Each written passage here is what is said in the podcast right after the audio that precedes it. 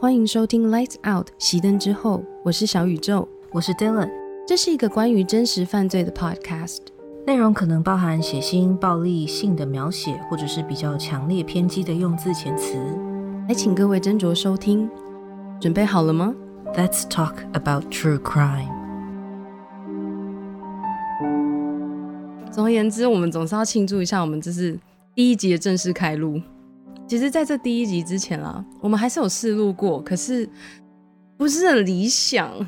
我们是克服万难才开始录第一集，对，没有错。所以，如果接下来的内容，我们真的是希望可以呈现最好的、最好的内容给大家听。那如果这当中，嗯，大家有什么样的建议或者是想法的话，也都欢迎让我们知道。OK，那嗯，想要聊一下，就关于为什么会录制这个 Podcast 的原因。那也是因为平常就蛮容易被真实犯罪这种案件吸引的，只是你知道这种主题通常都不太适合在别人面前、同事面前、家人面前，就是。就这样说出来，你知道有时候，比如说吃饭吃到一半，可是你刚好看完一个 true crime，你很想分享，可是可能内容是关于一些血腥暴力，然后你真的不知道，就会有你就会得到同桌的那种，呃，你一定要现在讲这个吗？或者是或者是会得到一种尴尬的笑，然后就换一个话题的那种，对，所以 这种回答是，可是所以就常常会有一种哦，我不知道，我怕我跟人家聊太多的话。会不会被人家当怪胎？但又很想要聊，那也不是说因为觉得说哦犯罪很酷，或者是觉得这些一些杀人犯很帅气，如何如何的，而是会很想要了解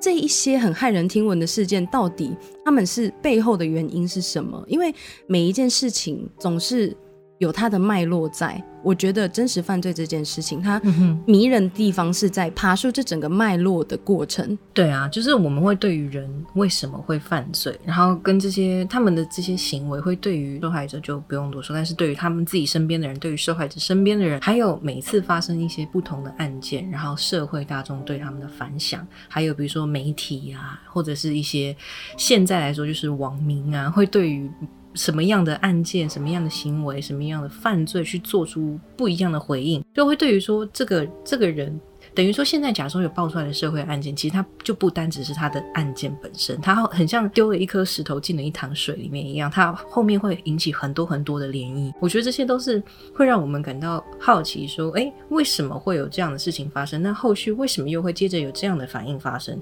那我觉得我们会想要探讨，就是最后追回到最源头，说这个人一个人是什么样的契机会让他走上犯罪一途？那他一定也有他自己的生长背景。那我知道很多时候有些人会说，呃，你们如果去谈论一些犯罪者的背景的话，好像就是在消费他们。嗯，消费也是一种，就是一般一般来说啦，很多犯罪者他们的童年过去都有很多的阴影跟创伤。那我们在讲述他们的故事的时候，其实也不是说他们是多值得同情，毕竟他们他们犯下的罪是不值得同情的。但是你不可否认的是，我们可以去探讨说，为什么这样子的成长背景、这样子的创伤可能会对这一个人造成他后天的影响，然后导致他去犯罪。我觉得这是我们想要探讨的，而不是在说我们要叙述他多可怜、多可怜，然后我们应该要同情他，他也是受害者。嗯，不是这个意思啦。对对，就是我们并没有要去做任何批评的意思，只是说很想了解这个当中脉络。那也许未来我们也会透过这样子的讨论过程中，也许，也许。也会更知道说未来要怎么样去避免这样子的事情一再发生。我觉得这是讨论真实犯罪另外一个很重要的环节之一吗？应该这样子说。那 我必须要再次感谢 Dylan 愿意跟我一起做这个 podcast，因为前面就有提到会想录这个 podcast 是因为非常寂寞。没关系，也谢谢小宇宙找我一起哈，幸会幸会，请多指教。对啊，那那我想知道，Dylan，你大概是从什么时候关注真实犯罪？我从很早吧，因为我们家人一向都很喜欢看欧美的那种犯罪影集，怎么像什么心理犯罪心理啊、CSI 啊，还有 Law and Order 这一类的。然后我知道后面大概到国高中的时候，然后才知道说，哎，其实他们里面有很多故事都是由真实的社会案件去改写而成的。那我就会想要知道说，电视演的是这样，那真实情况到底怎么样呢？再加上我本身对于人的心理跟行为，就好像在我有记忆以来，我就觉得蛮有趣的，所以我就会想要把整个加起来，我就想去研究真实犯罪的案件。这样，啊，你呢？我的话，其实我我其实说真的，我想不太起来，我到底是什么时候开始真的关注。可是我可以确定的是，第一件开始让我引起兴趣的事件，这一这一个事情是因为有一阵子我很我不知道为什么，就不知道哪一根筋不对，我很常会看一些灾难相关的纪录片。比如说，像是之前日本海啸，或者是就是有一段时间一直在看这样子的纪录片，我想要知道说他们在这过程中经历了什么，那之后他们又是用什么样的方式去去重建整个社会？那在这样子重大灾难之后，他们又是以什么样的态度去播报这件事？通常悲剧很容易，只要一个不小心就会弄得很煽情，有一些报道啦。那这是题外话，不过我个人。会蛮尊敬日本在处理悲剧跟处理一些伤痛的方式。半夜就常常会看到，你知道有些画面看了，你你的肾值就你的理智值真的会一直一直一直往下降。可是你就是你就还是会一直想要知道，你那个就像是一个兔子洞一样，你就掉进去之后，你就会发现里面好深，你就一直往里面一直挖一直挖。因为某一次又看到失眠的夜晚。某一次就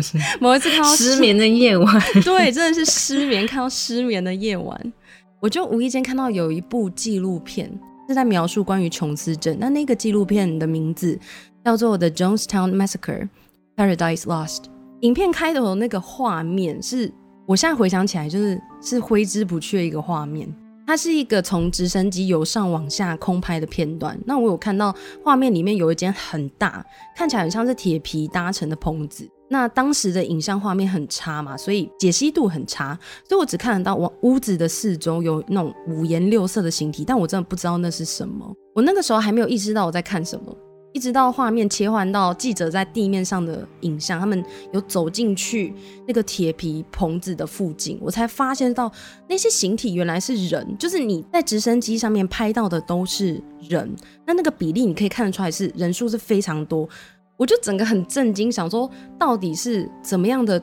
状况，为什么是什么样的事件会导致这样子的画面出现？结果。我就这样子陷下去。我在后面发现，这原来是一个非常大的案子——琼斯镇案件，非常非常的大。嗯哼哼，我其实之前也是有听过琼斯镇这个案件啦，但是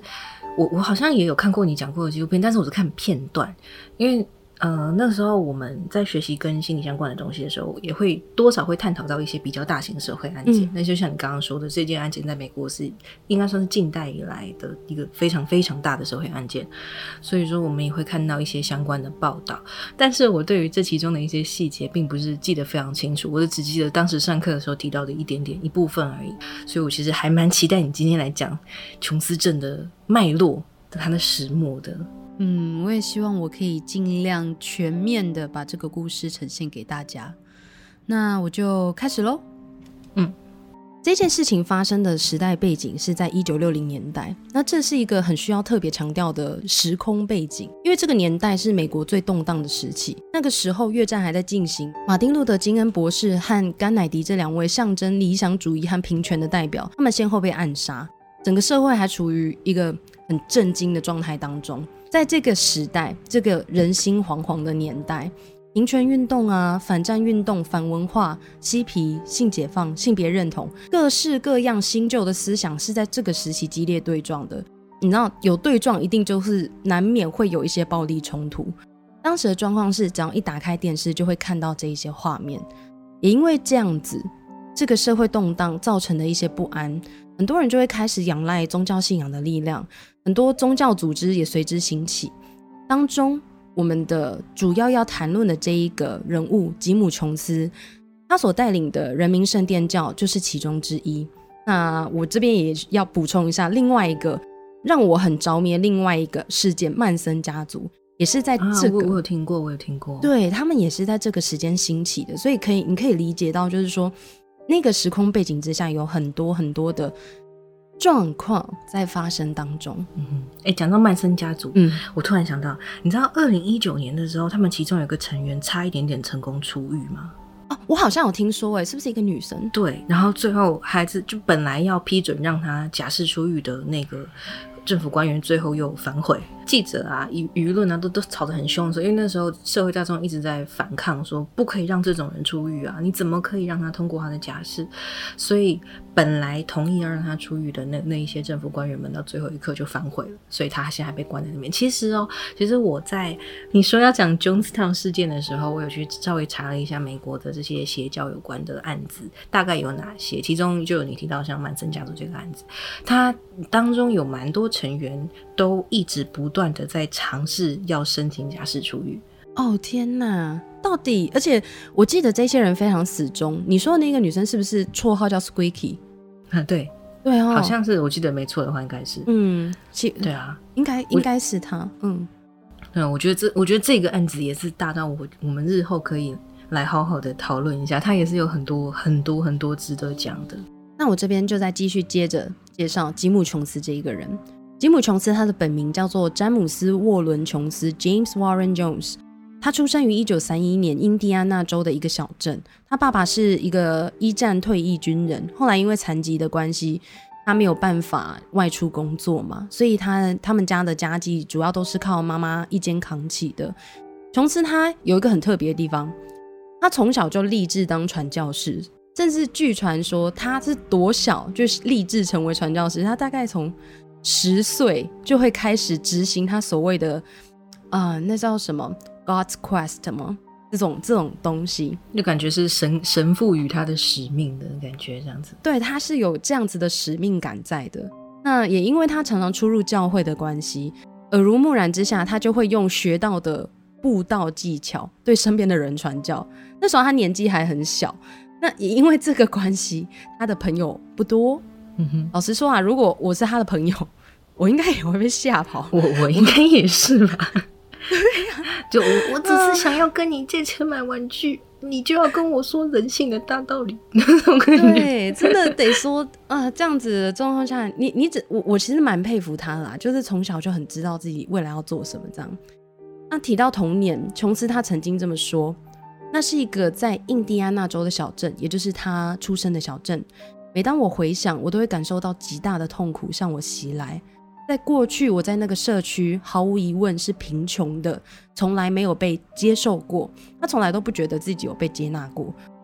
关于这一点，有一位前任教徒 Laura 说，他认为琼斯是因为看到传教者在台上受万人所爱、接纳、敬仰的样子，所以才会从那么小就立志成为一个传教士。但这也只是一个说法了，可我觉得也算是合理，因为小时候。应该说，即使到了成年啦，大家最想要的就是一个归属感。嗯哼。后来到了高中，他一边读书一边在医院工作。在医院工作期间，他也认识了他的妻子 Marceline。高中一毕业，他们就结婚了。也就是说，高中一毕业，他他结婚的年纪非常的轻，非常的小。Marceline 他的年纪是比较大的。后来一直到琼斯镇事件发生之前，他们陆陆续续领养了许多小孩，国籍啊、肤色都不太一样。在成立教会之后，琼斯也不断的鼓励信众去领养当时因为南北韩战争无家可归的孤儿。所以他的领养的小孩里面也有有三个，有三个是来自韩国，只有一个，应该说是除了他领养小孩以外，他只有一个小朋友，一个小朋友是跟他有血缘关系的。另外一位小朋友叫做 Jim Jones Jr.，是当时印第安纳州第一个被白人所领养的非裔孩童。后来 Jim Jones Jr. 他在接受采访的时候，他也曾经提过说，他的爸爸在对外跟人家讲到他的时候，都会提到的方式是不是 my son 或者是 my adopted son，而是 my adopted black son。然后我就有种就好像刻意要强调，哎，我觉得这种。会让人家感觉有种刻意强调做善事的感觉，就就有一点像是之前曾经有一个笑话，是一个脱口秀演员，然后那个脱口秀里面他就讲说，有很多白人他们都会说没有啊，没有种族歧视，可是他们最喜欢通常这种人最喜欢强调就是我有很多黑人朋友。啊，I've got a lot of black friends，yeah，那种感觉，你就会觉得哦，其实不用，朋友就是朋友。嗯哦，我们不用特别去分是怎么样的状况，就是你干嘛强调？对对，有点此地无银三百两。对对，呃，那我这边继续接着说，一九五三年，吉姆·琼斯就和他的妻子 Marceline 一起创立了人民圣殿教 People's Temple。最开始，人民圣殿教会因为帮助平民设立免费食堂、日间托儿所、老年诊所，所以有吸引到不少人的注意。他们还有设立奖学金，提供贫穷的孩子们受教育。我觉得这是蛮值得尊敬的一件事情。因为这一些社会服务，所以就越来越多人知道，也被人民圣殿教所吸引。特别值得一提的是，他非常反对种族隔离政策。那这边我打岔一下啊，我想要补充一点资讯，就是现在啊，你可能二三四十岁这一代这几代的人们会觉得美国的种族隔离政策听起来很遥远，嗯，是很久以前的事。但是其实没有哦，其实种族隔离政策是美国在南北战争结束以后，针对有色人种奴隶制度，因为当时其实主要是黑人奴隶制度，但是。有色人种当中还会包含了一些像是美国的当地的原住民、非白人的原住民这一类的，那或者有一些亚裔，这些我们不知道，因为绝大多数是针对黑人，所以我们概括统称为有色人种。种族隔离政策呢，是针对有色人种奴隶制度被废除之后，在各州的政府啊，当时为了持续保有一种白人至上的主义跟特权，所以就在一八七六年颁布了一个法令，叫做吉米克劳法。The Jim Crow laws，然后来 Jim Crow 这个词对于黑人来说是一个非常不友善的昵称，所以有机会去美国看到你的黑人朋友们，请不要这样叫人家，就不要叫人家 Jim Crow。对，因为 Jim Jim Crow law 是针对这样的一个有点像是政府说是隔离但平等的制度。但是哦，但是哦，从一八七六年到一九六五年之间哦，有色人种都得遵循这一个吉米克劳法，超烂。对，其中有一些呃，其中有一些规定，我在这边大概很简略的跟大家讲一下。有的是有色人种不得走白人用的路，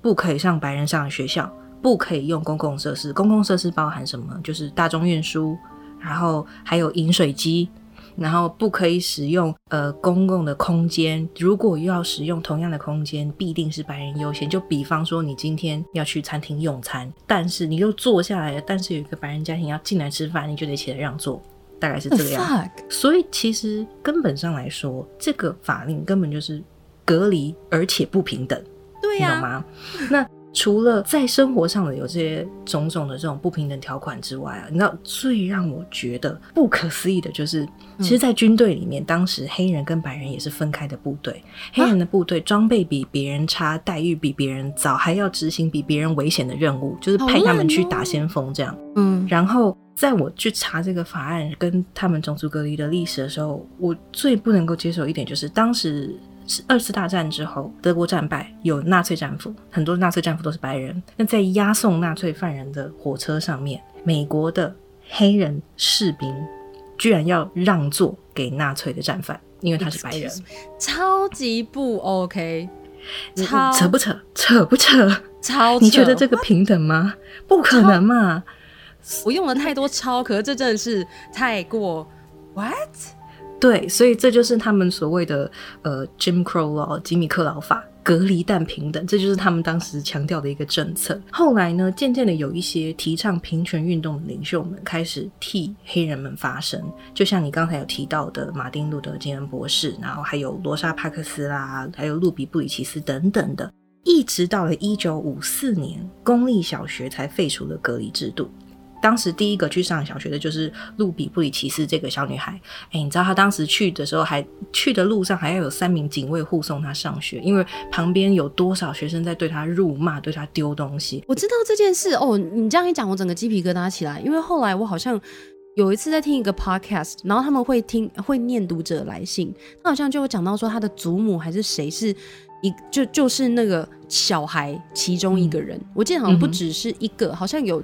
很少数啦，个位数。就第一个走进去的是路比布里奇斯，然后他之后他，所以他有一张照片，其实大家在网络上还是找得到，就是他要走进学校的时候，旁边有警卫在帮他开道，然后还有一堆人在旁边，你可以看到那那个就骂的那个嘴脸就被拍的很明显，这样。然后一直到了一九六四年啊，公共区域像餐厅跟旅馆之类的才废除他们的隔离制。然后要一直再到一九六八年，交易跟买卖包含，比方说像商场跟租屋这一部分呢，就需要有到公开交易的场合。嗯哼，种族隔离跟差别待遇才被强制废除。所以其实。一直是到了一九六八年，美国最高法院才正式的发表种族隔离政策是违反美国宪法的这个声明。所以算起来，其实到现在才过了五十二年而已。对啊，所以你们家假如说有五十二岁以上的长辈，他们都 都经历过那个那个时代，哎，真的不算远哎。对啊，你知道一开始其实听到种族隔离政策，就我没有了解这件事情的时候，我的想我想到的第一个是林肯，林肯那个年代，然后就会觉得好像很远，但是一直到后来查资料的时候才发现，哇塞，真的其实很近，甚至还没有满百年，对，完全没有满。对啊，所以我真的觉得，哇，嗯，以为离我们很远，其实就跟。一样，原来我们这么这么近，也配是不是？没有没有没有没有，不好意思。对啊，所以就推回去你刚刚说的，当时吉姆琼斯提倡的反对种族隔离政策，真的会对于在那个年代社会上的弱势有色人种们、黑人们，真的会让他们很心动。对，一定，而且一定会非常吸引他们。毕竟领导人他是一个白人，那个年代相对来说比较具有优势。吉姆·琼斯他也曾经在他的录音带里面提过，说有一部分的我觉得自己就像外来者，而这让我对黑人的种族问题更加敏感。因为在过去我也不觉得我有被接受过，就有点像前面他提到的，因为他可能过去家境并没有很富裕，所以他就会觉得说，嗯，自己跟人家好像不一样。但这也是他的说法啦，嗯。反对种族隔离政策这件事情跟当时主流的思想相违背。那个时候的人们还是会觉得白人黑人就是不一样，就像是刚刚 Dylan 补充的这样子。表面上说是隔离，但是平等，这真是屁话。但实际上就是歧视，这就是歧视。而且那时候三 K 党还很活跃，他们人们还在辩论说到底该不该废掉种族隔离政策。所以在那个时候，琼斯的立场就替他招来很多的批判。但也因为这样子获得不少人的认可。在阅读这一段资料的时候，就一直让我联想到最近在美国发生的 Black Lives Matter。所以在做功课的时候，就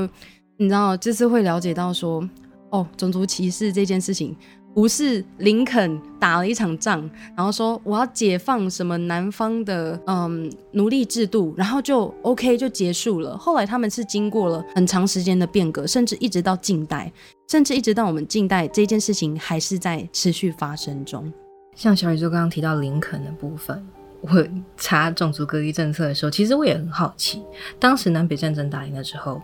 位置坐在位子上的还是林肯。那我想要知道他对种族隔离政策的看法。后来我有查到哦，这对我来说是一个 I was today's years old when I found out，就是。林肯其实不反对种族隔离政策，你知道吗？真的假的？因为呢，我后来去查了很多的资料，我想说，既然他是上位者，他为什么会同意这个？他也知道根本就是隔离而且不平等的政策，明明都打仗了嘛。后来我有查到一些文件，但是我资料还不知道非常充足，所以我可能没有办法做很完善的补充啊。但我查到一些资料，就是说，当时林肯毕竟他服务的有权有势的人们。还是白人，所以他就必须要妥协。一方面是他要妥协，但一方面是他又他个人的立场到现在记录的也不是很清楚。我只有我只有读过他在公开场合有受访，然后他的回答，当时人家问他对于种族隔离政策的看法，然后当时林肯的回答大略翻译一下是说：“我解放了奴隶制度，因为我觉得没有人应该被奴役。”嗯，但是。这并不代表我反对白人的特权这一件事情。所以说，其实有一些黑人作家，像其中有一个，我之后可能会放在我们的，比如说扑浪或者是 IG 上面。其中有一份文献是一个黑人作家写的，它里面有写到一句话，他是说，如果我没有记错的话，他是说 Abraham Lincoln is a man，他是一个伟大的人，嗯哼，but he is not a brother。但他不是我们的兄弟，我我觉得读到这句话给我的感觉非常的深刻，因为我们在台湾学到的美国的历史，你就觉得林肯就是平权运动的先锋，的确他是一个很伟大的领袖，没有错，的确他真的是有一个很正确的观念，没有人应该被奴役，没有错。但其实后面还有很多我们没有学到的，是，就这当中可能还是有很多细节我们是不晓得的。如果你没有跟我说话，我还是会一直觉得林肯就 equals to 平权。嗯那，个原来不是。那也许啦，就是对历史很有研究的听众们，在这边可能已经快要吐血了。所以就是什么？你们自我连这个都不知道，我的天哪！对，但但就是哦，就是请各位也多包涵，就因为我们我们两个真的就这方面并不是专门的专家，我们真的是在阅览资料的时候才发现，哦，原来事情是这样子嘛！Oh my god！对，在这当中也是一个学习的过程。对对，前面有提到说，种族隔离政策并没有离我们很遥远。那在当时，琼斯也是因为非常反对种族隔离政策，所以吸引到很多认同他的人加入了人民圣殿教。除了这一点以外，人民圣殿教会壮大的另外一个原因，琼斯的领袖魅力还有演讲时的渲染力也是。我那个时候在看一些他演讲还有布道片段的时候，真的会觉得，如果我在现场，我也会受感染。我我真的可以很肯定的这样讲，因为那个当下是很多人聚集在那个教堂里面，大家都因为一个人的演讲而热血沸腾。再来就是他非常的会讲话，他非常的会会说出你想要说的话，而且他的用字遣词，我只能说优美。很厉害，我这边不是说在称赞这个人，而是我只是说他在讲演讲时候，他的个人领袖魅力非常的强，他是一个很有感染力的演讲者，真的非常的厉害。他会配合他身体的肢体语言跟他的语气，带给你一个很振奋人心的演讲。而我想这也是当时的人们特别需要的，因为他在台上所传递的讯息基本上就是 social justice。现在是很多人会翻说是。政治正确啦，可是那个时候比较偏向于社会正义这样子。在开头提到的纪录片《The Jonestown Massacre: Paradise Lost》里面，吉姆的儿子 Stephen Jones 就有提到说，如果要问到底是什么吸引许多人前来人民圣殿，我想是因为每个人在不同的层面上都希望有一个归属感。而像我爸爸这样子的人，他可以找出你渴望听到、见到的事物是什么，然后呈现给你看。他可以察觉到你心中想逃避或者是找寻的任何事物，并且紧紧的像钩子一样的勾住这一点。琼斯他在初期的布道演讲内容也大多是融合社会主义啊、基督教义等等的。可是渐渐的，他在布道的时候越来越少会提到圣经教义，越来越多的是他对社会主义还有共产主义的推崇。那我个人啊，这边是没有贬低任何社会理念的意思，因为我想。每一个国家跟每一个社会，他们都有他们想要运行的理念。而在一段布道的录音档里面，他就有提到说：“如果你们相信我，他说，我就会在这个充满歧视的土地上重新建立一个自由的社会。我会让这片贫瘠的沙漠布满玫瑰。”我那时候听到这句话，就有种 哇哇，那是一个很有画面感的形容方式。你不得不说，特别是。大家如果换位思考，至少那个时候我换位思考，假设我是处在一个一直受到压迫、跟一直受到不被接纳的社会所排挤的人的话，我听到这样子的话，是真的会心动，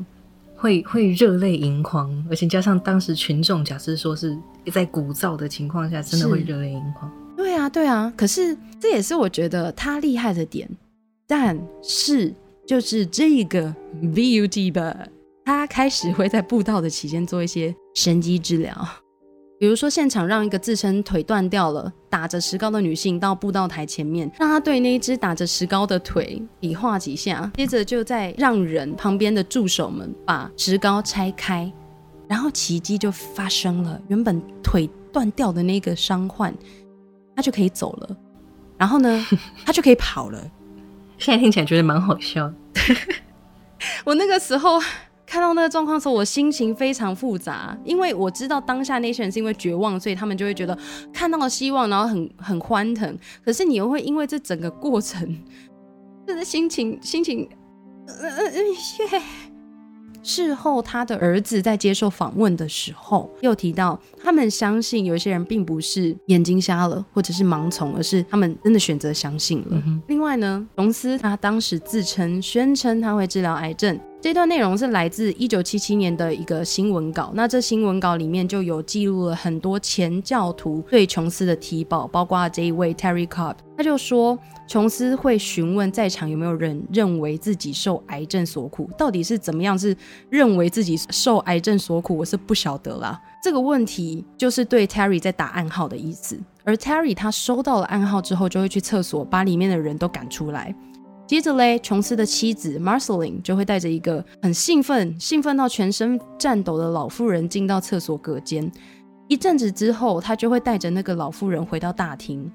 Marceline 这个时候手上会拿着一个用手帕包着。但是某发出某种恶臭的东西，然后向大厅的教徒宣布癌症被治愈了！哇，我们的琼斯 amazing 这种感觉，大家就开始鼓掌、唱歌、跳舞庆祝，伟大的吉姆琼斯又展现了一项神迹。这根本就是隔空抓药的 概念。对，我就哇哦，这这真的是太扯了。而我相信，一直到现在，肯定还有很多有争议的宗教。他们也在实行类似的手法，我也相信一定还是有人相信这件事的。这真的就是一个悲剧。重点是 Terry 没有爆料完，Terry 他就有提到某一次，他就偶然有看到那个装着肿瘤的小包包里面放的都是手帕，还有一小块一小块看起来很像鸡内脏的肉，他整个傻眼。好了，整个傻眼是我我解读的啦，但是基本上刚前面那一段都是来自于那新闻报道，他对记者做的爆料。而琼斯呢，他除了会向大家展示他可以治愈其他人，他也可以治愈自己。某一次，他们到西雅图传教，就在琼斯要离开他住的那间房子的时候，突然就 bang 一声枪响，琼斯 bang 一声倒地，好生动啊！我真的忍不住，因为真的太夸张了，真的太夸张了。目击这一幕的前教徒 Wayne 就说，当时满地都是血，很多人都在哭啊，在尖叫，整个状况就是失控。琼斯就被人很急忙的抬进屋子里了嘛。过没几分钟，哒哒，他就像是没事一样就走出来，身上还穿着一件干净的 T 恤，说他治愈了自己。The fuck，眼很大，真的，我真的是傻。我真的是，我不想再强调我多傻眼，可是就是我在阅读这这一些段落的时候，就有种 OK。而在那之后呢，琼斯当然也没有放弃这个事件。他在整趟西雅图的传教之旅里面，都会拿这一个奇迹去布道，去跟大家说：“你看我，我不止了，我不只会治愈癌症，我不只会治愈别人，我自己都可以救自己。”就是别的宗教是怎么样，我我。我不知道啦，但是琼斯本身真的是采取一个神棍治疗法，对，而且是非常奇妙的事情。我那个时候在看纪录片的时候，也有一段有提到说，他过去有参加过一些很像营队的活动，那那些营队他其实是会教你一些小伎俩的。至于这些小伎俩跟这活动主旨到底是什么，我不太清楚。可是那时候我在看纪录片的时候是有提到这个部分的。但我还是 真的，我必须再次强调，我我真的对于当时全心全意的相信的这一件事情的人感到非常的抱歉。上面提到的内容都来自一九七七年八月一篇叫做《Inside People's Temple》的报道。那这报道里面一共采访了大概有十名的前教徒，有些人甚至是教会中的高级干部。这个报道的，嗯，有点像是 PDF 档，现在网络上面都是查得到的。所以如果大家有兴趣的话，也可以去找来看一看、读一读。OK，时间就来到一九六五年，琼斯他认为印第安纳州并不欢迎他们，所以他先是把圣殿教迁到加州，后来随着圣殿教越来越壮大，他又把重心移到了洛杉矶跟旧金山的分部。我这边稍微补充一下，是在那个时代，印第安纳州它是相对比较保守的州，而洛杉矶跟旧金山则是相对比较开放一点，没有到真的完全的自由，可是相对开放一点的地方。最后呢，在一九七零年代的后期，琼斯就正式把总部移到了旧金山。这个地点也是人民圣殿教正式发展，并且在政治上面产生很大影响力的地方。也几乎了，我的解读是，这整个教跟琼斯开始走歪的地方。人民圣殿教 HQ Headquarter，OK，人民圣殿教 Headquarter，OK。那在这一段期间，人民圣殿教当然就不断扩大嘛。琼斯个人的财富还有领袖地位也越来越高。个人的财富这一点呢，他对外的表现都是我跟所有的教徒都是一样的。我穿的东西不会特别好，他也真的不会穿多好的东西，就是维持最最低限度的干净整洁这样。那个时候的信徒数量很多，就让当地的政客也开始注意到这一号人物，甚至有传言说，当时有很多的政客呢，为了拉票。跟吉姆交好，就已经变成一个地方势力了。对，就在他的声望如日中天的时候，少数出走的前信徒就开始出面曝光，指控他不只是窃取信众的财产呢，还踢爆他治愈神机的骗术。以及对持有不同意见或者是希望退出教派的人暴力相向，我觉得这超级不 OK，甚至还会有性虐待跟强迫施打药物的丑闻。那些因为希望退出而遭到毒打的控告，就一件一件的浮出台面。新闻界也开始注意到这件事情，先后发表文章要求当局调查，为什么明明琼斯他是一个。我说的领袖魅力很强，然后很具有渲染力。再来就是他一开始的理念其实是非常非常好的，他也真的做了很多好事。可到底是为什么他会开始性情大变？要感谢我的伙伴 Dylan，他就有帮我找到了一些补充。这资料就有提到说，大概是从一九七一年开始。同时，他会透过可以开处方签的信众去拿药，这当中有一些可以让他白天能有精神的中枢刺激剂，也就是说安非他命，还有晚上可以睡得好的安眠药啊，巴比妥酸盐类这种中枢神经抑制剂，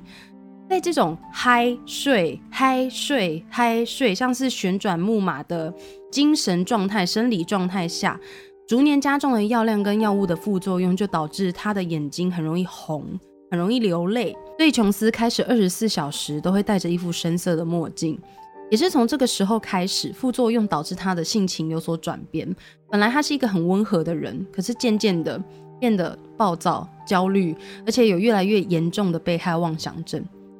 时间来到一九七四年，综合以上的因素，加上面对前教徒陆续出面对他指控，媒体跟社会对他逐渐升高的关注，感受到这些社会反弹的琼斯就开始着手进行一个应变计划。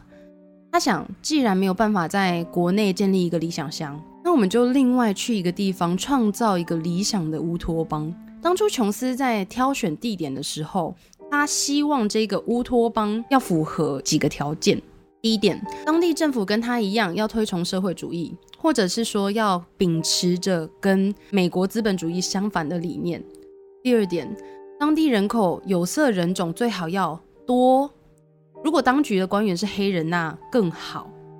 第三点，合适的气候。可是我必须说，他后面挑的那个地点让我对这一点感到非常的质疑。因为他后面挑的地点是一个非常热、非常湿的热带丛林气候，然后身为一个台湾人，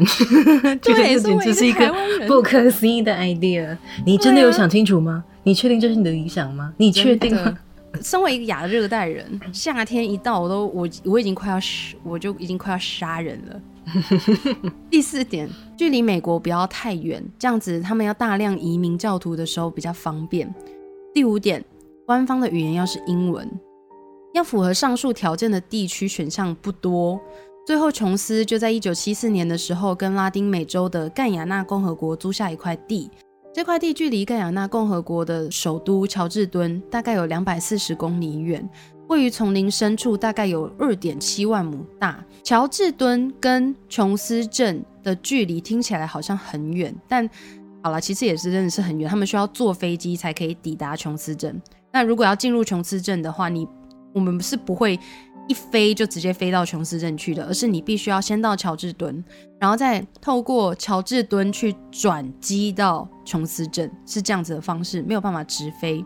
至于盖亚纳共和国的位置，简单来说就是巴西的北边，南美洲偏北，然后靠海的位置。他承诺信徒会给他们一块可以施行理念的净土，而这一块净土呢，就叫做琼斯镇。哎，等等等等，我有个问题，为什么你说盖亚纳是在拉丁美洲吗？那为什么盖亚纳政府会同意租这么大块地，二点七万？哎，二点七万亩很大哎，他为什么会同意租这么大一块地给一个来自美国的像新兴宗教一样组织？因为那么多信徒，一般来说吧，呃，国家政府应该都会阻止大量的境外移民吧？对，不是吗？对我那个时候也想说，奇怪，哎，为什么？总不可能是因为说盖亚纳政府也是一个理想主义者，觉得说，哦，我认同你的理念，我我觉得你们很棒，那让我我们让你无条件的移民过来，所以我就觉得，嗯，这当中应该是有一些我们不知道的事情，所以后来我就去查了一下资料，当中，嗯，当然维基百科上有提到这一点嘛。那可是后来我查到了另外一个网站，那是一个专门研究琼斯镇事件的网站，里面就有提到说，人民圣殿教他们跟盖亚纳政府当时有做利益交换，主要是生产作物跟医疗资源的提供。那大多数由盖亚纳政府所留存的文件，毕竟他们是利益交换嘛，肯定是需要白纸黑字的。但这些文件呢，都在一九七九年的一场大火中，很奇怪的被烧毁了。超可疑，那超可疑，超问号。但幸运的是，圣殿教它本身留有相当可观的文字记录，包括数千页的文件，还有数百卷的录音带。虽然说毁损的录音带比保存下来的多，以至于一些问题还处在谜团当中。以下呢是根据录音带还有文件内容所做出来的推测。第一点，当时的政府正在建构他们的城市，所以需要资金跟资源。第二点。琼斯承诺，他带来的人会出产足够的食物、足够的作物。那这些作物，他们会跟当地的小贩做交易，也会捐赠给需要的人。他们当时是有这样讲，比如说你们国家内有一些比较穷苦的人，我们就会把多的作物捐赠给这些人。第三点，圣殿他承诺会带着医疗团队一起入境，不只是琼斯镇上的人可以享有医疗资源，在琼斯镇附近的社区也可以使用这一些医疗资源。所以某种程度上来说，是走一个氪金开通 VIP 的条件，这样，就是一个用说起来很讽刺，用钱堆积出来通往乌托邦的道路，就听起来非常的讽刺。最讽刺的是，实际状况呢？他们前面做的这些利益交，呃，他们前面做的这一些条件的设定，但是实际状况却是正店他们没有办法产出当初承诺的量的作物。医疗资源虽然说对啦，他们会提供给外人用，可是却是有限的，是限定版。重点是琼斯他会用威胁的方式要求盖亚纳政府为琼斯镇去修改条例，这就是都丢流氓。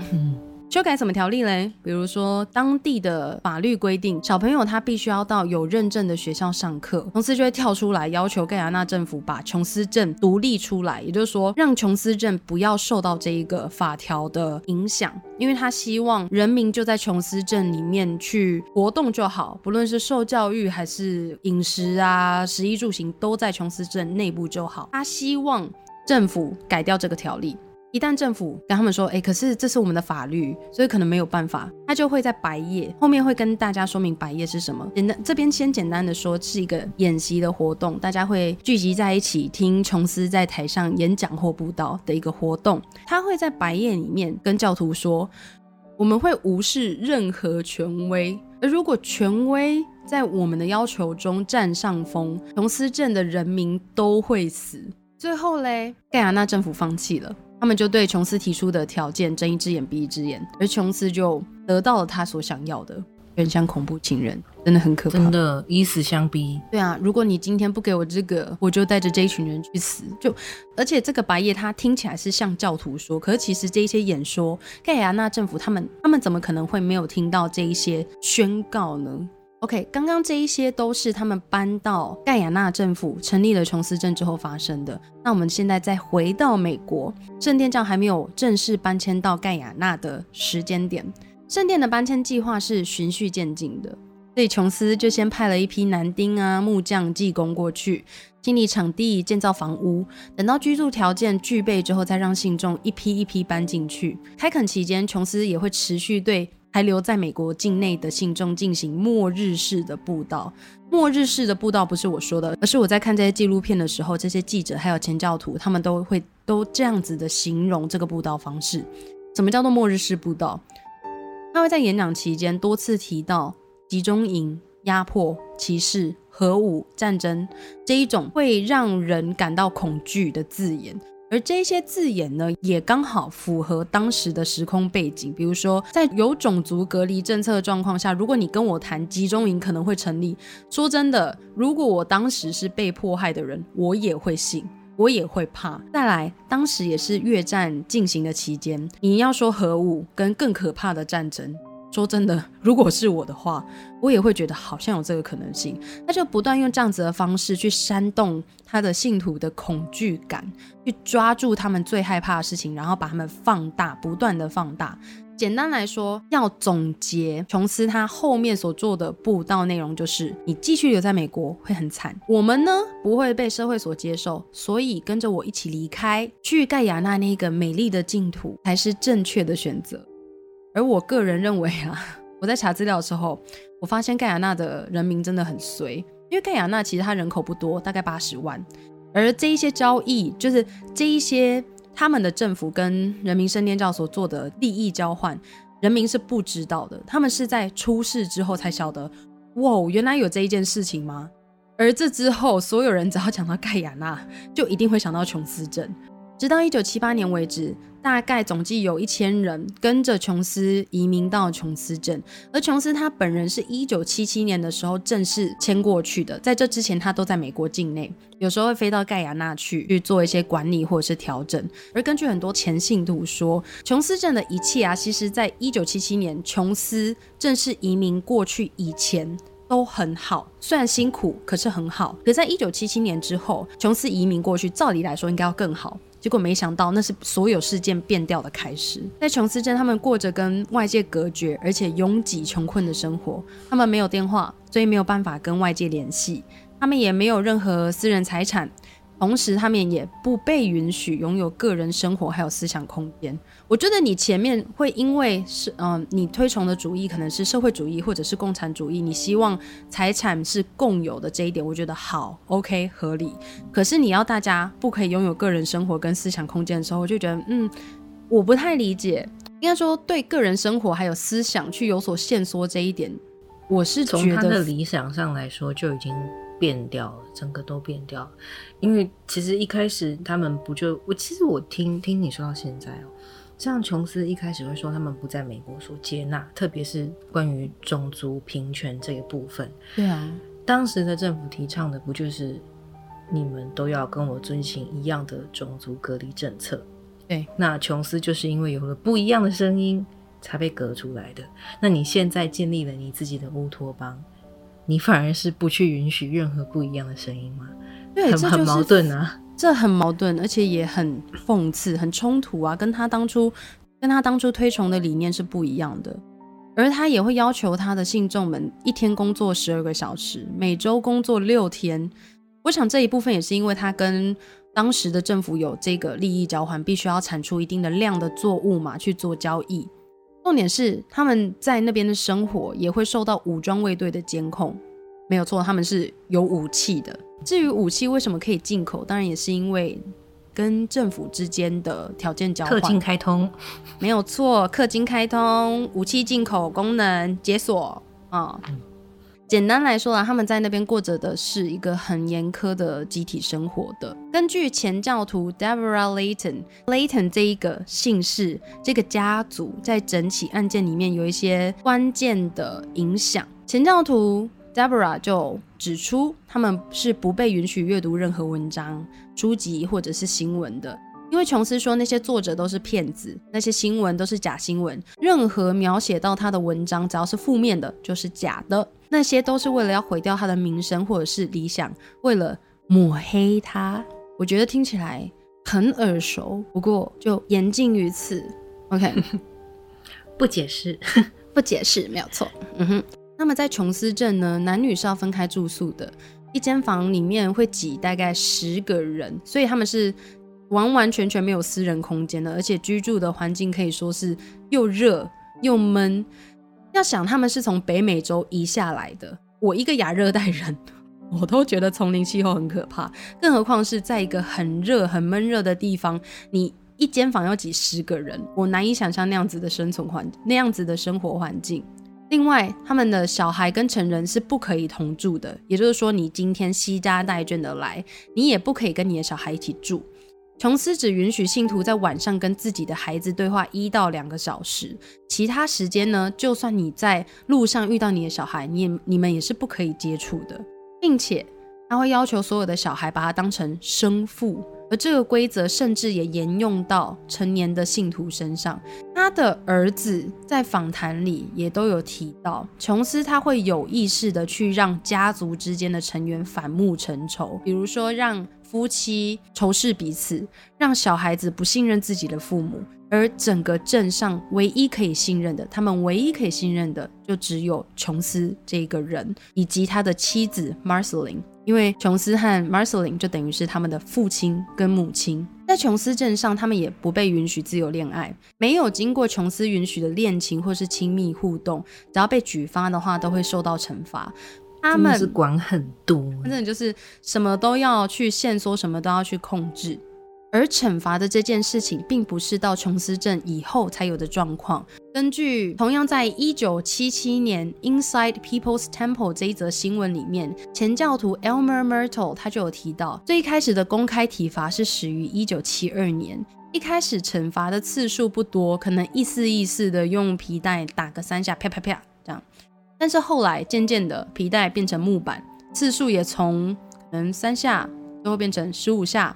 二十五下、五十下，甚至一百下。最初呢，Myrtle 夫妇会去合理化这些惩罚。那这边也要补充一下，Myrtle 夫妇在当时是圣殿教的高级成员，也就是干部啦，所以他们一开始也会去合理化这些惩罚。每一次被惩罚完的信徒都会跟琼斯说：“谢谢你，父亲，Thank you, Father。”这样子。而下一周呢，琼斯就会特别指出这些人哪里做得更好了。他会说：“哎，因为上一次的惩罚，你学到自己做错什么，而我觉得你这这个礼拜表现真的是更好了。”这样子的方法就让信众们开始合理化，也跟着合理化这些行为，认为这一些惩罚是真的可以让他们往更正确的道路走去。直到有一天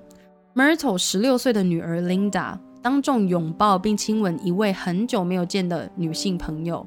那位女性朋友是一名女同志，Linda 就因为这样子受罚了，她被用木板打臀部七十五下。七十五下，屁股开花，真是屁股开花。他有一周半没有办法坐下来，所以在那之后，Myrtle 家就觉得，哦，这母堂这个教会真的是，他们必须要想办法离开。可是呢？他们还是继续在那一个教会里面待着长达一年，因为他们把所有的金钱啊、财产在加入教会前就已经都捐给圣殿教了。也因为要表示自己把全身奉献给教会、虔诚的心，他们也都把各自的工作都辞掉了，全心全意的为这个教会奉献。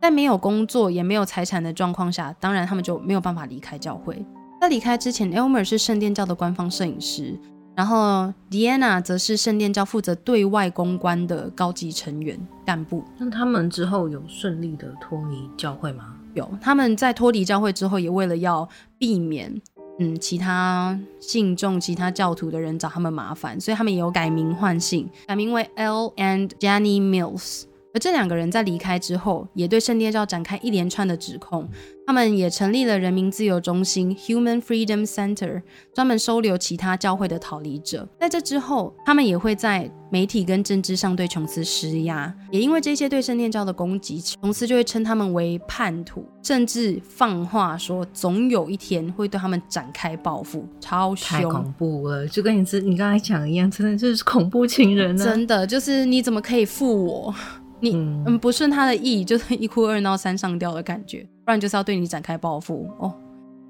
而在琼斯镇事件发生之后，迪安娜也以前任信徒的身份，在各个大学或公开场合去做演讲。他也写了一本关于圣殿教的书《Six Years with God》。可是很不幸的，他们在一九八零年因为不明原因，在自家被射杀身亡。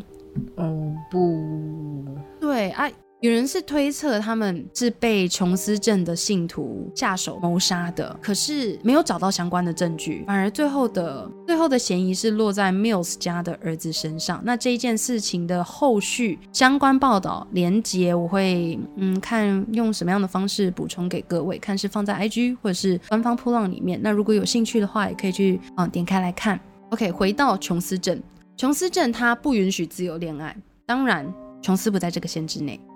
他可以随意跟女性徒发生关系，虽然他有老婆，可是其实在这之前啦，Marceline 他是知情的，而且也是默许的。在这样的状况下，他早就跟他早就跟几名，有人说很多名信徒维持着伴侣关系。当中大家最知道的，他的情妇叫做 Carolyn Moore，而这位 Moore 就跟前面提到的 Layton 一样，这两个家族都有在这个事件里面起到一些关键性的作用。因为这当中牵扯到的人事物非常多，名字啊、家族也非常多，所以可能听多了会嗯有点混乱。但就是 Moore 跟 Layton 稍微记忆一下，注记一下这两个名字。根据《The Road to Jonestown》这一本书里面指出，琼斯他不只会跟女性徒发生关系，也会跟男教徒发生性关系，只是次数不如女性频繁。我后来也有查到一件事，我觉得不能说有趣，但应该说是让我引起我注意的一个点。一九七三年的时候，琼斯他也曾经因为同性恋行为在洛杉矶被捕，可是很快的又被释放。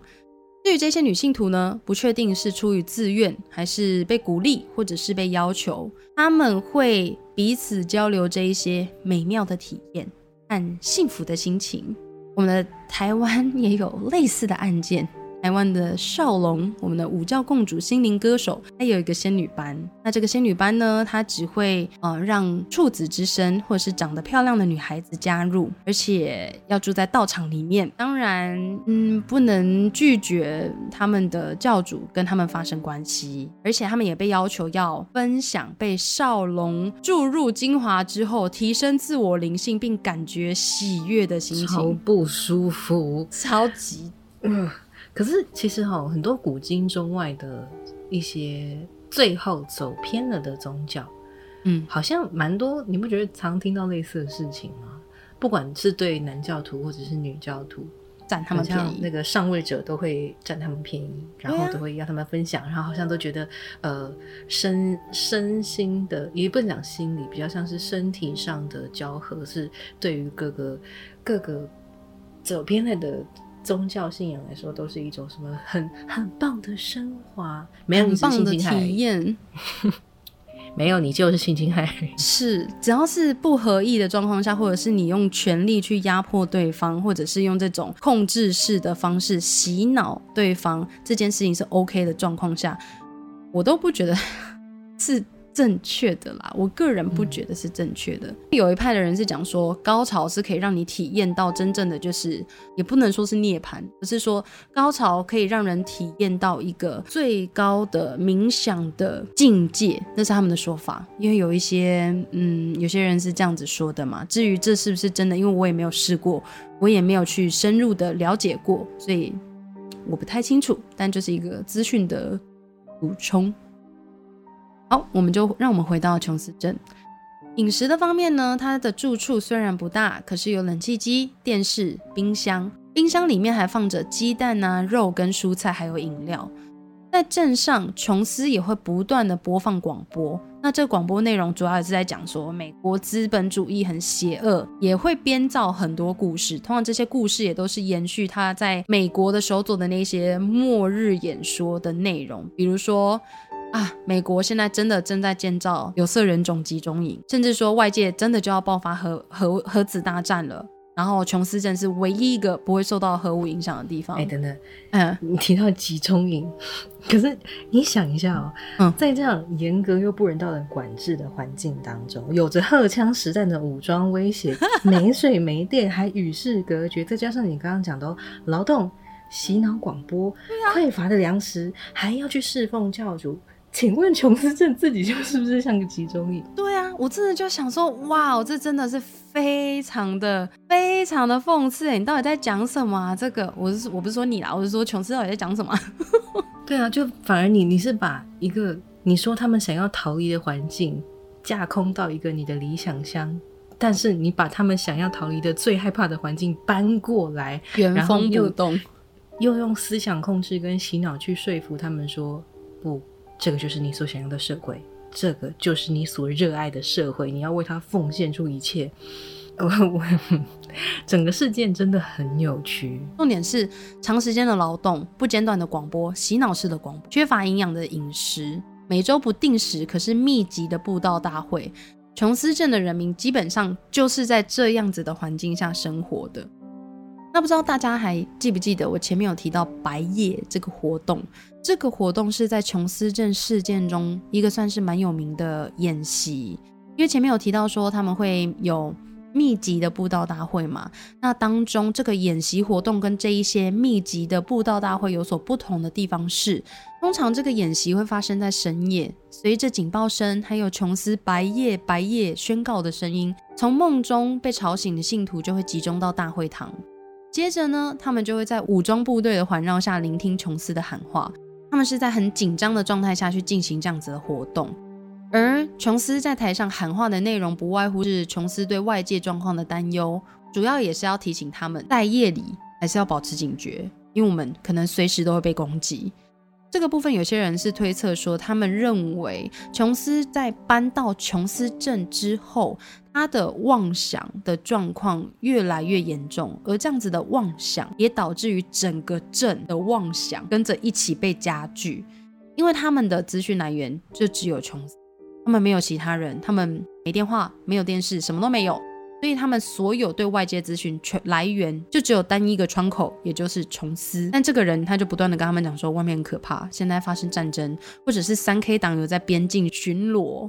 随时要抓走他们或对他们做不好的事情。有时候他们甚至会进行外敌入侵的逃跑演练。有一些前信徒有提到，在次数频繁的人民集会中，不只是白夜啦，因为。后来在警方的调查，他们有发现每一位教徒对于白夜的定义都不太一样。有些人觉得白夜就是刚刚提到的那种，嗯，武装，然后半夜发生在半夜，有武装的部队环绕之下进行的，有点像军事的演练。但也有一些教徒认为，其实平常琼斯就会在一般的人民集会里面做一些威胁式的演说。而且很多次都会听到琼斯提到“革命性自杀”的这个字眼，甚至这个字眼在琼斯来到琼斯镇以前，在美国本土他进行布道的时候，就会不断的提到。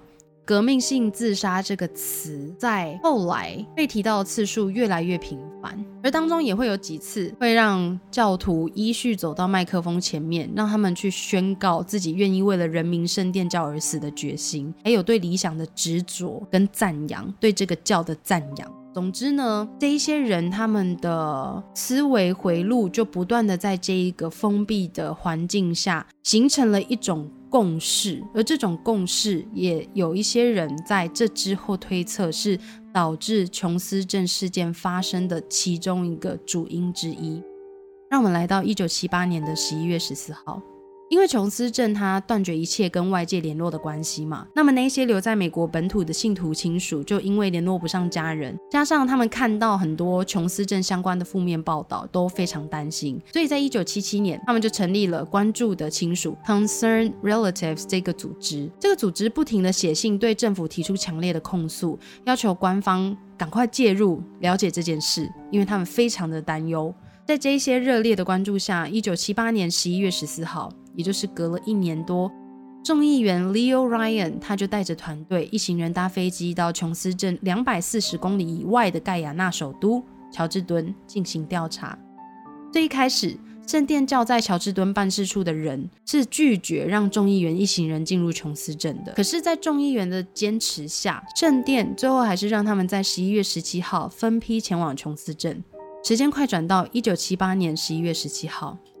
当天晚上，琼斯镇为了要欢迎众议员的到来，举办了一个很盛大的晚会。在这个晚会里面呢，所有居民都穿上最好的衣服，他们还会唱歌跳舞去做一些表演。在跟记者还有议员对话的过程中，他们也都声称自己在这个镇上过得很幸福、很美好，而众议员也被说服了。他在晚会上有发表一段简短的演说，而这一段简短的演说影像是网络上面也可以看得到。他说：“我本来是抱持着担忧前来，可是没想到这里是一个如此美丽的地方，这里是我所见过最美好的地方。”也就是他被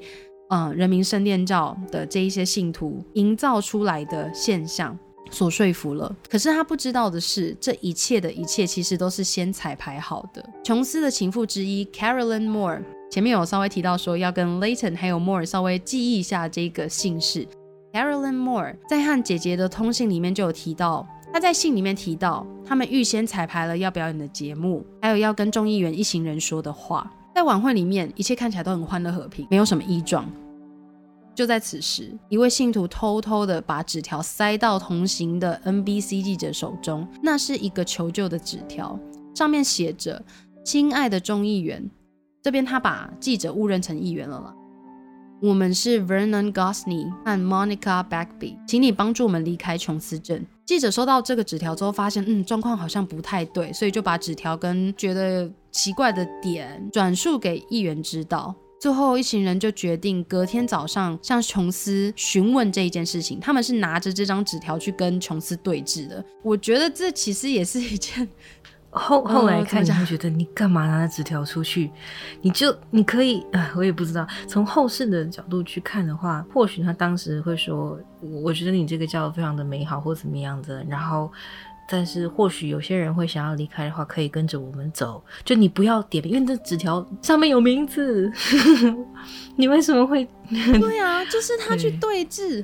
就就傻眼。我我那个时候看到也是傻眼，想说这是真的还是假的。后来我是看到有个片段，是他们有记录这个片段，就是众议员在对峙的时候，然后那个记者是有把这个段落拍下来的。然后你可以看得到琼斯他的脸，他的表情就是不开心，非常的非常的不开心，是被惹怒的。他们跟琼斯镇对峙，同时也开始询问镇上是不是有其他人也想一起离开。这个时候，镇上的气氛只是隔一个晚上而已哦，他们是隔天早上的时候跟琼斯对峙的，整个镇的氛围就完全不一样了，变得非常严肃紧张。有一些信徒的表现是，他们怎么可以，怎么可以背叛我们？越来越多信徒表示希望可以一起离开琼斯镇，所以他们就开始搜集希望一起离开的名单，并且协助这一些人离开琼斯镇。他们是搭着卡车一批一批送往机场，因为他们那个机场能容纳的飞机并不是我们印象中那种大的飞机，而是比较小型的，所以一次能离开的人数有限。众议员他们当然是留到最后的那一批。就在他们搜集整理，并且开始着手让想要离开琼斯镇的人一批一批离开的同时，同行的记者也展开对琼斯的采访。琼斯就在这个采访里面对记者说：“这一些叛逃者，他称这一些离开的人为叛逃者，和你们的谎言会替琼斯镇带来毁灭。我只希望你们离开，离我们远一点。”那在纪录片里面也有访问到，嗯，前一天晚上塞纸条的那一位 Vernon Gosney，他在那个片段提到说，琼斯同意他离开，可是也要求他要签下一个合约。这个合约的交换条件就是他可以离开，可是他的五岁的孩子要留下来。纪录片里面有用演出的方式去重现这一段啦，所以可能斟酌的听听就好。但这一段里面，他们就演出说，Vernon 他是跟着最后一批人，也就是跟着众议员最后一批上车离开的那一群逃离者。那在上车前，琼斯还拍拍他的肩膀，就是演出里面拍拍他的肩膀，跟他说：“常回来看你儿子，你要你要常回来，你儿子会想你。”我感觉好可怕哦。虽然说这个可能是他们事后拍摄的过程，不一定是真的，也许是为了戏剧效果。可是说真的，不难想象这样的事情。如果这件事情有真的发生，我也不会意外。嗯，最后一批逃离者随着议员一行人离开，前往凯图马港机场。就在他们登机准备要离开的时候，飞机上其中一名逃离者 Larry Layton，他突然就掏出手枪，然后开始攻击他们。这个时候，他们才发现，原来 Larry 只是假冒逃离者的枪手，而琼斯的武装部队也随后出现，并且对飞机开始扫射。在这一场射击当中，包括议员在内，一共有五个人在这场射击中不幸身亡。而这几秒的射击过程也被 NBC 的摄影师录下来了。现场有部分的伤者逃往附近的丛林里面躲起来，最后被盖亚纳政府派出来的人员所救。哎，打个叉。假设说你刚刚说他演的片段是真的，嗯，Gosney 在离开之前，哎，Gosney 有活下来吗？你他有活。下来，哦，嗯要要不然要不然，Gosney 假设说死在这一场枪击当中哈，呃，我想琼斯预计也没有想要留他活口啊。但是，要是你刚刚说他们演出的那一段是真的，他在 Gosney 离开之前还拍拍他的肩膀说：“常回来看你儿子。”超毛的，对我那时候有想到这一点，而且说真的，因为在之后琼斯镇事件发生了嘛，嗯，你不觉得很很可怕吗？我们现在的所说的论述都是假设那一段是真的吗？假设他真的有对他说出这句话，第一个他在说这一这一句话的时候，他的脑袋里面其实已经在盘算他的下一步就是要带着全镇的人执行下一步计划了。对，我觉得好像在这一步他应该就已经全部想好了，就已经没有回头，他已经不肯回头了。对，然后同时还跟人家说：“哎、常回来看你儿子。哦，感觉超毛的耶。”What the fuck？好了，我们就希望说这个真的就只是他们的 戏剧效果，希望不是真的，对，因为我们我后面是没有看到 Vernon 在其他的嗯访谈中有提到这一段了。OK，让我们从凯图马港机场回到琼斯镇，在众议员离开之后，琼斯镇到底发生了什么？确切的状况一直到现在，其实没有人可以完整的还原始末，我们就只能从零碎的讯息里面拼凑出大概的状况。而其中的一个讯息就来自于一卷长达四十四分钟的录音带，这一卷被后面的人俗称是“死亡录音带 ”（Death Tape） 的录音带中，记录了一九七八年十一月十八号当天晚上在大会堂召开的集会。记录里可以听到琼斯不断的催促信徒实施革命性自杀的声音。这个准备是什么？就是要干部们拿一个很大的桶，然后把氰化物、安眠药和果汁混合在一起。他们先从小孩子开始，让母亲用针管喂食婴儿这一些毒果汁。那如果是大一点、比较有行动能力的，因为他们因为这些小孩子会抗拒。小朋友不知道嘛？有一些可能是已经长大了，对这一个圣殿教非常虔诚的信徒，有一些是自愿的，但是小朋友通常啦会抗拒，因为在这之后，警方的调查里面，他们也有发现有一些小朋友他们的手上是有针孔的痕迹，所以他们就推测说，这一些小朋友不是被半强迫的喝下毒药，就是被注射毒药的。录音带里面也可以听到很多小朋友抗拒尖叫的哭闹。还有琼斯安抚群众的声音。他在这长达四十四分钟的录音带里，不断的继续他的布道跟喊话，里面都是在激励他们，告诉你们，我不在乎你们听到多少尖叫，我也不在乎有多少痛苦的人在哭喊。死亡这件事比继续过十天这种日子要好上一百万倍。如果你们知道前方是什么，你们看得见，你们有办法预知未来会发生什么事，你会庆幸这一切在今晚结束。他甚至一直跟他信徒们说：“我很高兴这一切都结束了。”在这当中，有一位女性，后来这位女性的身份被证实为叫做克里斯汀·米勒，她就有发表了意见，反对的意见。她说：“我不怕死，可是我觉得那些孩子更值得活下来，因为在这个过程里，她不断的看到很多孩子是在比如说半逼迫或不知情的状况下。”喝下毒药，或者是被施打毒药，他觉得不忍心，于是他就决定站出来替这些孩子说话。他说，他认为圣殿应该要尝试前往俄罗斯，可是这个意见很快的就被琼斯所反驳。琼斯说：“我同意你，我也认为这些孩子更值得活下来，可是他们更应该获得平静。到底什么才是平静呢？我那 我那时候在听。”琼斯跟克里斯汀在对话的那一段，说真的，我非常的难过。听到琼斯的这个反驳，在场的信众也都纷纷附和。而在那之后，众议员被杀害的消息，确定被杀害的消息传回来，录音带里就可以听到所有人听见这个消息欢呼的声音，还有琼斯反复的说：“我很开心，这一切都结束了。”他用 “glad” 这件事情，我们终于可以获得我们我们应得的平静。录音带里面也有录到琼斯的妻子 Marceline，她不断求情的声音，不断的大叫着：“拜托停下来，请你住手！”可是琼斯对这些求情也都无动于衷。哦，所以 Marceline 是不想要执行革命性自杀，他也跟克里斯汀一样，是看到那些孩子被这样子毒害之后做出的抗议。嗯，了解了解。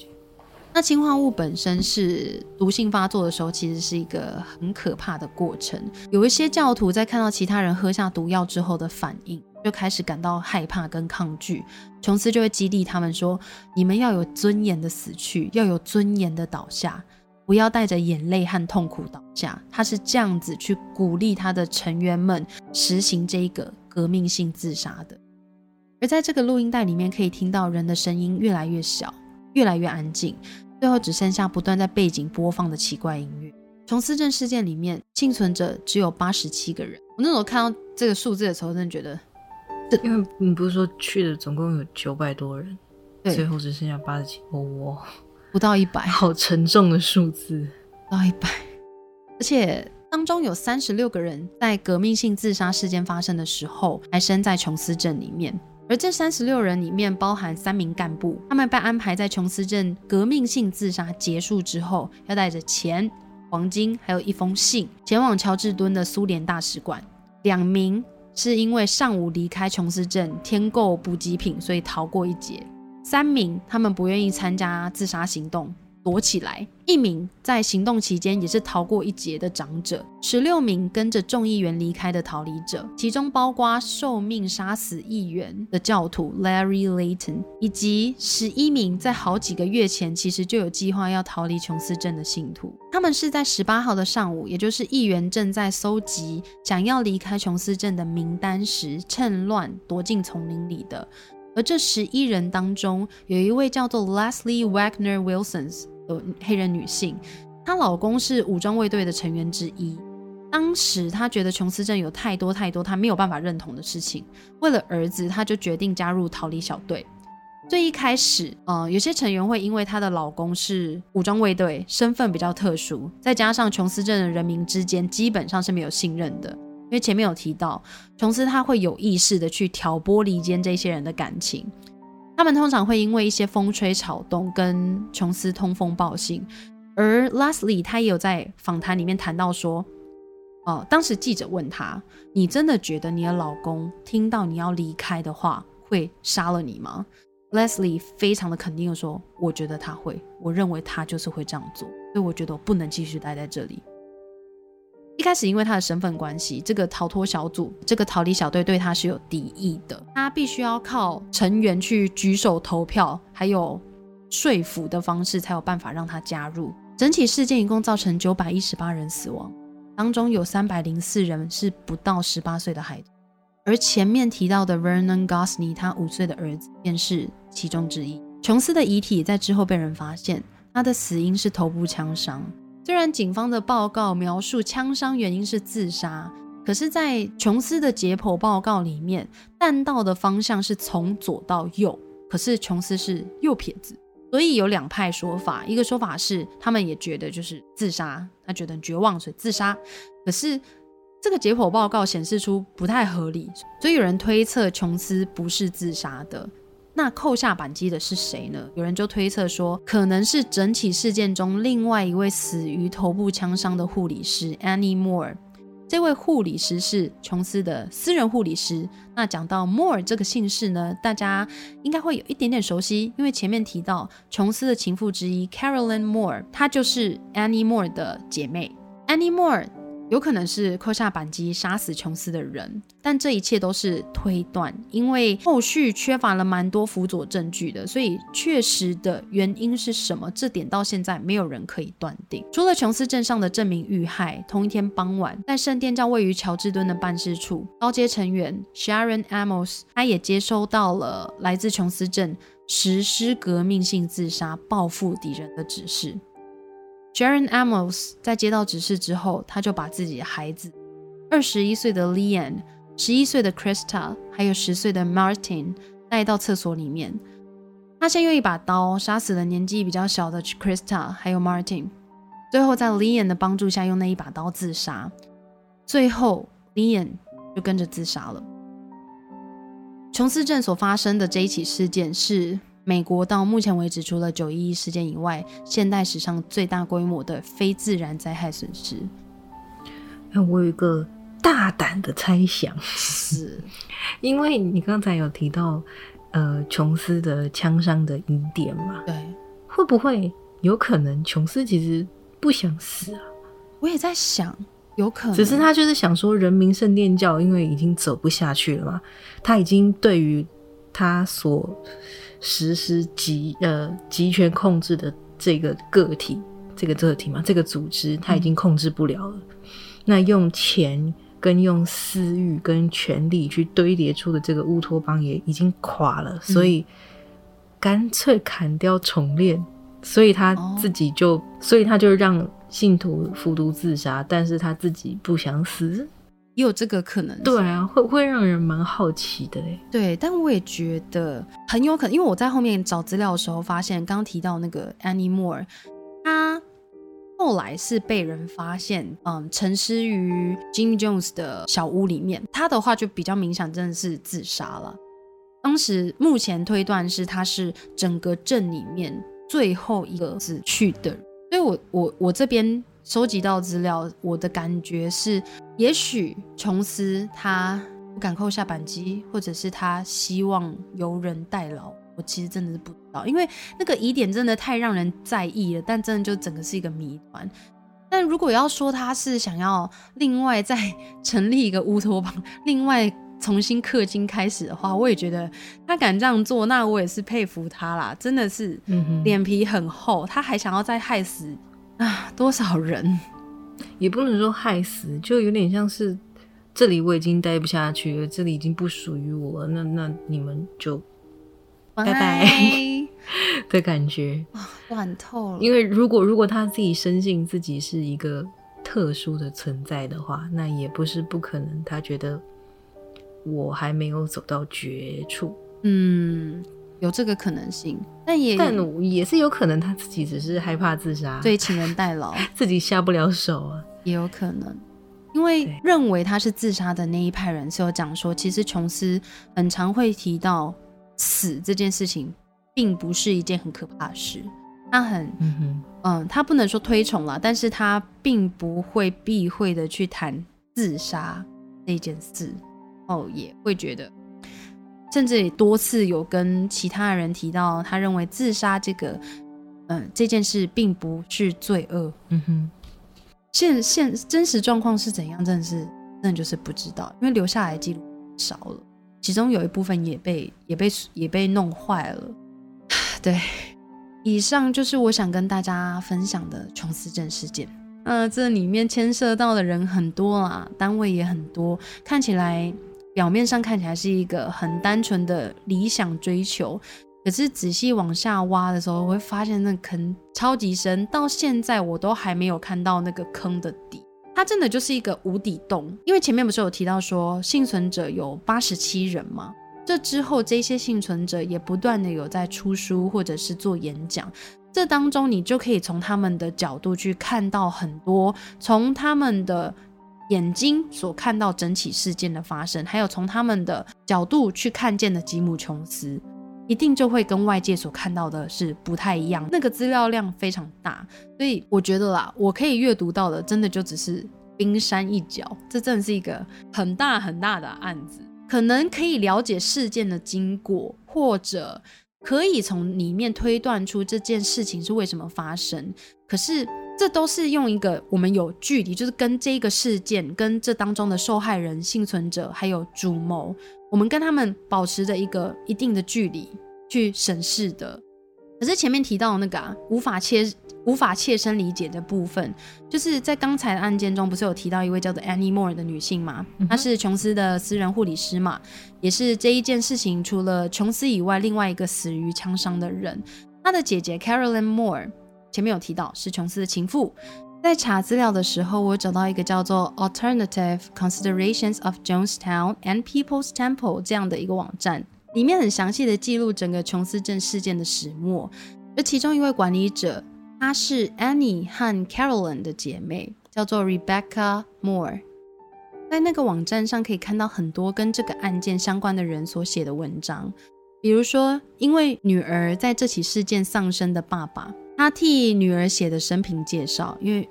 他的女儿没有办法去继续他的故事，或者是去说他的故事了。还有更前面有提到，因为女儿被公然处罚，用木板打了屁股七十五下的 Myrtle 夫妇，他们的后续，就是关于他们的报道，也有在那个网站上一并被提及。这个网站上的资讯不但相对中立，也特别讲求事实。那我觉得最重要的是，他们特别强调说。我们希望访问这个网站的人，可以从这个网站里面去理解琼斯镇事件，既不是开始，也没有终结于一九七八年十一月十八号。这些都让我一再体认到，每一个案件它都不是故事，而每一个案件里面的人都不是角色。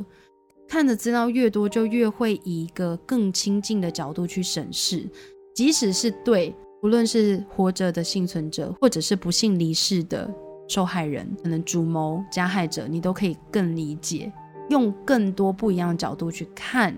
这些人事物。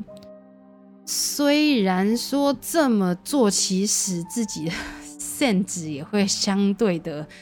降得很快，因为过去我在读这一些。事件的时候，你会觉得就哦，就是因为这样，所以发生了这个。因为这些人说了什么，以至于怎么样怎么样，都是用一个很站得比较远的方式去描述、去观看。但是当你了解了这些人生平，你知道啊更多关于他们的生平故事的时候，你就会觉得，你就会一再体验到这些都是活着的人，无论他们做错了什么，或是做做对了什么。而且，像我们站在很远的地方，站在比较后来的未来去看这件事情，常常读书或读报道，你一开始只看一个梗概的话，会觉得说，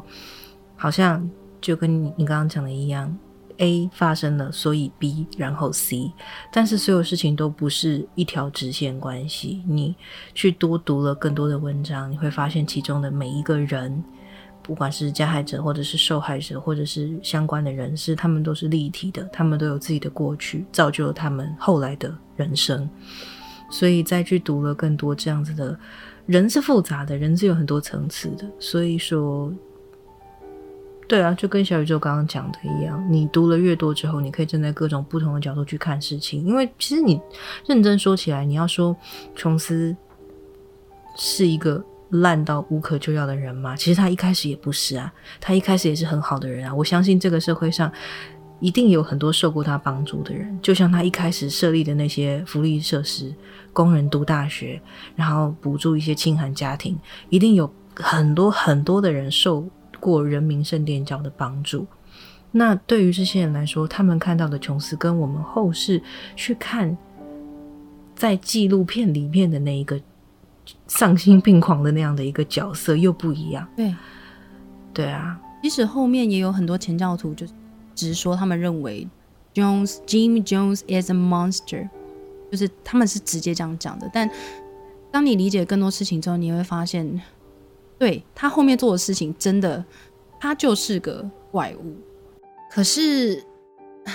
那个那个善恶啊，是非善恶的界限，会因为你了解了更多。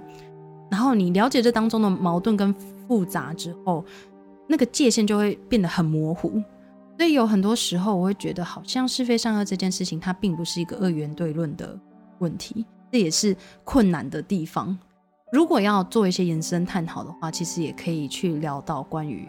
嗯，比如说法律上面在判案的时候，那一种事件的决策正确与否。正确与否到底是不是由我们断定的？我觉得这就会是当中最复杂的。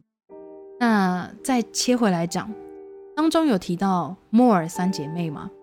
因为 Rebecca 莫尔她在这之后也有出了很多关于她，也有出了很多关于嗯琼斯镇事件的书籍，当中就记录了很多他跟 Carolyn 跟 Annie 去通信的时候信件的内容。当你去读一封信的时候，那个语气跟那个亲密感会非常的强烈，你完全可以读到这个人的性格是什么，你也可以读得到这个人的情绪是什么。也是因为这样，这是我第一次用一个热爱琼斯镇的视角去看这个事件。在读信之前，在读这些信之前，你都会用一个哦，琼斯镇就是一个邪教。可是当你是用 More 这三姐妹，她们不是三姐妹。可是，当你是用 Annie 或者是 Carolyn 的角度去看这件事情的时候，你看到的世界会发现，你会发现跟外面的人讲的完全不一样。那这当中也许是因为琼斯有对他们做的洗脑，跟让他们相信他们现在所拥有的一切就是最棒的。可是不可否认的是，Annie 跟 Carolyn 他们所追求的是一个最纯粹的理想。在信中也很常会看到安妮会去描写说，她今天在丛林看到了什么样的动物，觉得非常可爱。看到孩子在这样子的环境里面生长、成长，和动物们当朋友，和大自然接近，她觉得这是一件非常美好的事。她描写的事件跟事后的人们，我们在看这件事情的时候，真的是截然不同。前面有提到说安妮是其中一个唯二死于头部枪伤的人嘛？他的遗体被人发现的时候是在门口，那感觉他是刻意想要挡住门口，因为他的遗体在那里的话，门就比较不好推，比较不好推进去。而警方在这之后有找到 Annie 在自杀之前留下来的字条。内容就是提及刚刚说到的，他对这个城镇理念，还有他对琼斯的敬爱，以及他对这个世界跟社会的险恶。因为文字蛮长的，所以这边就不再另外赘述，也会一并放在补充的资讯栏里面。在决定要讨论琼斯镇这个主题之后，我也有去查了一些比较。心理研究方面，因为我想这个案子这么大，而且是关于邪教跟控制思想的这一类的事件的话，呃，我我当时在猜猜想说，美国的心理学协会应该会有对于针对这个事件去做不一样的探讨，有，而且资料量也非常非常的庞大。在里面呢，我读到让我比较感兴趣的文章，是一个叫做 Philip Zimbardo 的博士写的。他也是一个人物，之后我会想要做一个特辑，或许是比较短的一个特辑来介绍。好，好，突然得到了很大的回响。我之后或许会想要做一个特辑来介绍 Zimbardo 博士，他也是一个有争议的人物，但是他对于研研究社会心理跟邪教心理、群众心理啊，不能说邪教心理，研究群众心理是非常有权威的一个博士。他曾经出版过一些文章，去探讨琼斯镇的后续，然后他也很密切的跟你刚才有提到的几位，比如说生还者啊，或者是有在公开场合出席演讲或出书的一些亲属们、嗯，关系者的亲属们联联系，取得了很多琼斯镇当时的资料来做整理跟探讨。那其中呢，他在。嗯，好像我忘记是哪一年，但是他有，他后来有采访到 Stephen，就是你有提到琼斯的亲生儿子，还有 Layton 他们的家属，嗯，他们给给 Zimbardo 博士的资料里面有提到说，其实琼斯非常的喜欢一本名著，嗯，是 George Orwell 的《一九八四》，我不知道你有没有读过，嗯，没有。一九八四这本书，我在这边很简短的跟大家介绍一下，我很建议大家去读，但是读完你可能会觉得很失望，不很很失望的意思是很绝望哦。他是他这本书呢，就是在讲说一个政府他想要控制人民的一切，其中有一个主角，他想他开始偷偷的写日记，但是写日记在那个世界里面是不被允许的，因为那是思想上的自由。他注意到他在工作的地方，他在生活的环境当中有两个人物，一个是一个很漂亮的女生，但是呢，主男主角就觉得，嗯，这个女生一定就是这个女生一定也是会赞扬思想控制这一类的标准的这种美女啊，好过得很好的人生这样。然后还有另外一个男生，他应该是会崇尚自由的人。男主是这样猜想的这两个角色。那某一天。这个女生，漂亮女生递给男主一张纸条，上面写着：“我很我很喜欢你，我很想跟你在一起。”男主后来跟这个女生就想方设法的逃离这个国家，去度度过了一段很美好的岁月。但是度完假之后，必须要回来要生活。回来了之后，有一次，男主就决定要去跟他猜想可能也会提倡思想自由的这个另外一个男生聚会。那这个男生呢，在聚会途中就跟他说：“其实对我也是革命军的一员，我也想要逃离这样子的社会。”他就给了男主一本书，然后那男主回去读，他就跟这个女生一起回去读。读的时候，里面就写到很多关于他们的政府为什么会想要这样控制人啊，写的很激昂。那这个男主正在心里觉得说：“对我果然猜想的没错，对方就是我的同伙的时候，思想警察里面叫 Thought Police，嗯，突然闯进他们家。”把男主跟女女女主，那算女主吗？她其实也算不上女主，反正把男主跟那个女生的角色抓起来，一起抓去接受惩罚。他们的惩罚，女主接受到惩罚就就先不谈，我们就光谈男主就已经够了。男主接受到的惩罚，他一开始被毒打，打到全身都是伤，然后他毒打他的人，对他施以惩罚的人，就是他以为是同伙的那个人，他其实就跟他其实就跟假扮成。要逃离琼斯镇的那一位那个 Larry Laton 一样，对他其实就是扮演了那样的角色，然后他跟这个男主说，政府其实根本没有想那么多，他就只是想要控制我们的一切。在那个书里面，那个虚拟的政府，他想要让所有人都知道二加二等于五的时候，你不可以留任何的疑义，而且你要打从心底的相信二加二等于五。Oh 这件事情这个男主一开始在心里还在想说，我绝对、绝对、绝对不会屈服。但是，一直到他被带进了一间房间，叫做 Room One On One 一零一号房间。他进去的时候，这个男配拿来了一个铁笼，里面都是老鼠，然后他就把它端到这个男主前面，把它放在他头上，跟他说：“我要让这个老鼠活活的把你的脸给啃烂。然后，这是那个男主心里面最深层的恐惧。在这个时候，男主就说出了一句话：“不，你不要对我做这件事情。你对那个女生做这样的事情就好，你不要对我做这样的事情。”在这个在这个过程当中，他背叛了他心里面觉得最珍贵的那一个人 Oh 那个存在。我要哭了，后来男生跟女生，因为他们政府得到了这样的回应，这个男主跟女主就被放出去了。放出去了之后，他们两个不再有任何的交集。故事的最后，男主就坐在一个有点像公司食堂的地方，然后听着政府的广播，然后就说：“我我爱这个政府。”这样子的话，这本书是这样的作品。这本书其实是 George Orwell 他在讽刺这样一个社会，然后也是想要起到警示作用的一本书。但是 Stephen 当时跟呃 Zimbardo 博士是说，他的父亲非常非常非常认真的去研读了这一本书，他喜欢里面所提倡的一些想法跟措施。那我在这边跟大家简单的提起几个，当然不是全部，因为我我觉得要讲全部的话，这本书单它单这本书就可以做一集。做成一集了。嗯，但是我们我们也不是探讨文学的 podcast 啦，在这本书，我觉得跟你刚才提到的琼斯镇的事件里面啊，有一些共通的技巧。你现在听了我叙述，你或许也会觉得哦，鸡皮疙瘩。对 对，第一个呢，就是叫做 obedience training，服从训练。这服从训练的概要就是，它要让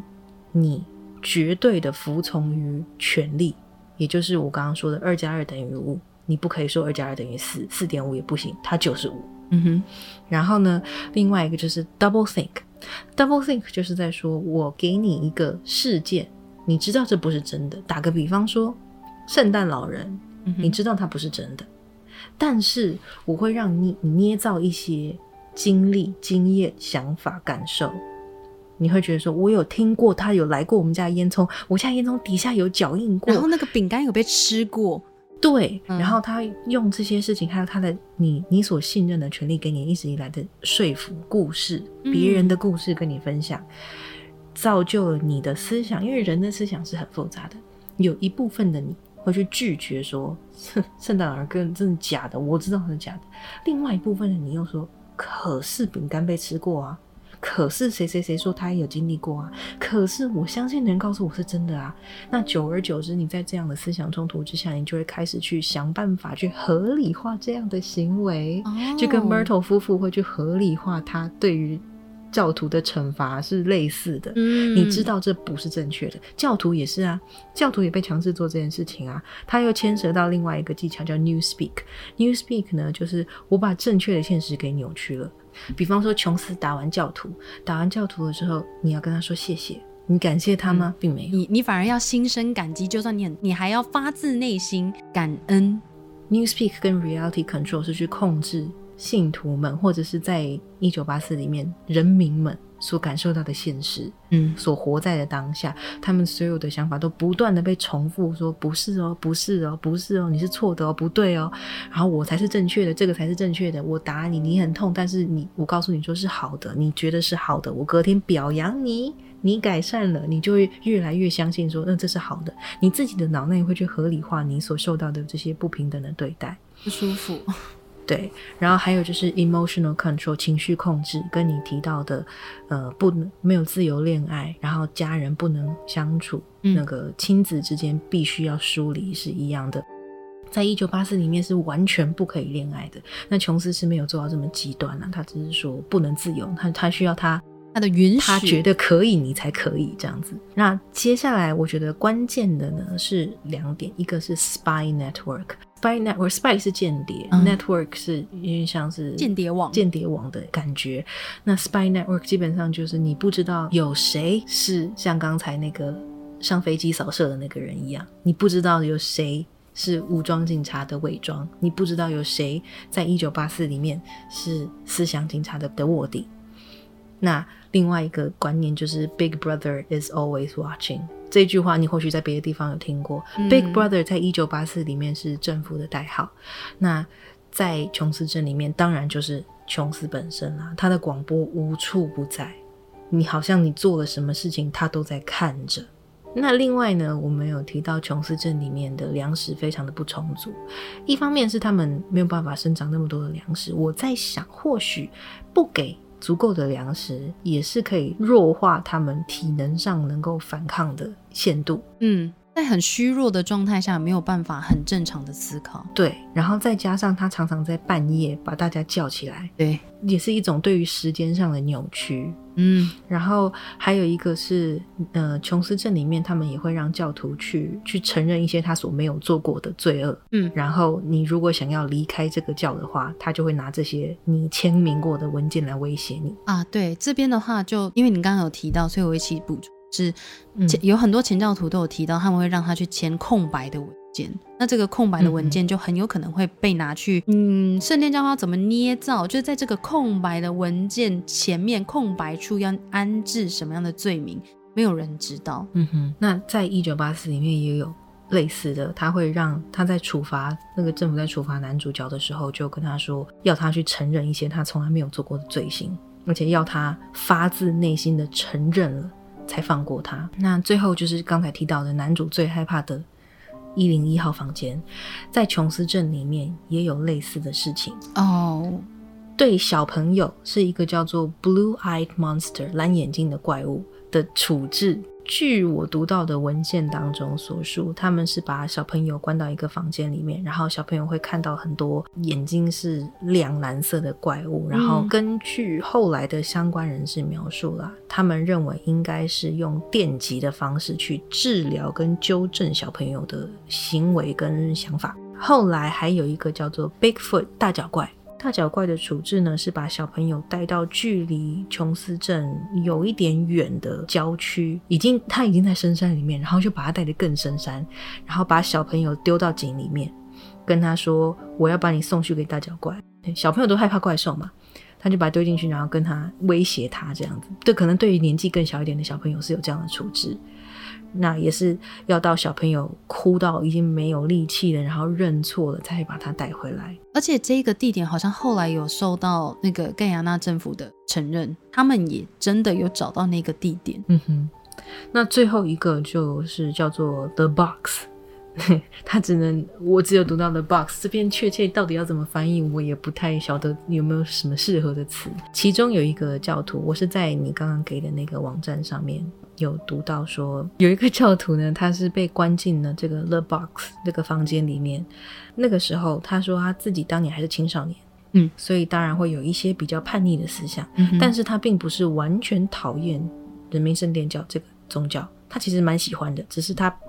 没有完百分之百同意所有的规规定。你知道，年轻人就是会想要叛逆一点、啊嗯会觉得 why 为什么不可以这样？对对，他只是出于单纯的叛逆的心态，但是他也没有想要反这个宗教或想要离开，但是他就被带到了这个 The Box 里面。他怕蛇，他在这个 box 里面就被丢了一条蟒蛇在他头上。哦、然后他对自己的自信动摇了，他的精神上动摇，因为那是他最最害怕深层的恐惧。后来他出来的时候，隔了一阵子，琼斯就有表扬他说：“我觉得你受尽了最严酷的惩罚，你现在蜕变成了你最好的自己。”那这个教徒在后来清醒了以后，他回去回忆当时的情况，他说：“当下他跟我说那件事情的当下，我是真心感谢他的。”但是会觉得哇，琼斯谢你哦。对，所以就是我觉得像 Stephen 说的，因为其实 Zimbardo 博士一开始在研究琼斯症的时候，他只是觉得，哎，感觉上琼斯是不是有读过《一九八四》这本书？他感觉好像有一点在采用里面的一些手手法在控制人。后来是 Stephen Jones 证实了 Zimbardo 博士的推测。那对于美国的心理学协会来说，琼斯症的价值就在于它是一个大型社会实验。非常残酷的社会实验，是一个正规实验室、正规心理学研究者不可能去做的一个大型心理实验。嗯哼，那它会让学者们有所收获的部分，就在于我今天要研究社会心理学，我会设计一个实验，我想要控制这些人，诶，我或许怎么样可以转变人的负面想法？我会去研究怎么样帮助他们变得更正面。同样的技巧，你也可以去把它放在我今天。要把这个恐惧植入一个人的想法当中，或者把一个扭曲的观念种在一个人的心里，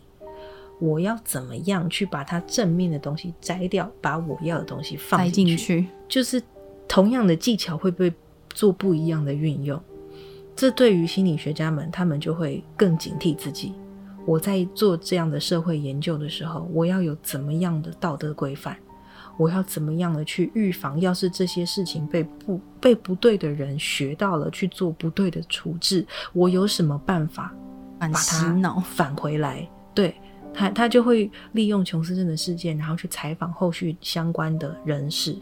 去做这样子的学习，去做这样子的研究，为了预防以后或许会有不一样的灾难。发生的时候，它可以拿来使用。所以说，琼斯镇这个社会案件，其实在美国的心理学协会上来说，它是一个很有研究价值的案件。然后也是帮助了后来的很多学者去更加了解到，比方说服从心理，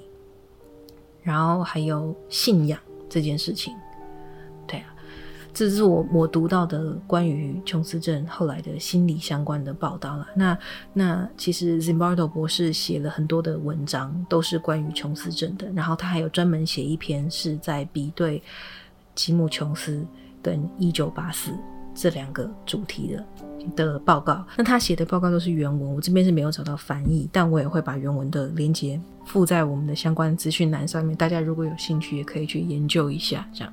非常感谢 Dylan 做这么丰富的资讯补充，这已经不能算是补充了，这根本就是已经是一个延伸讨论了。我天，我们一定要做一集，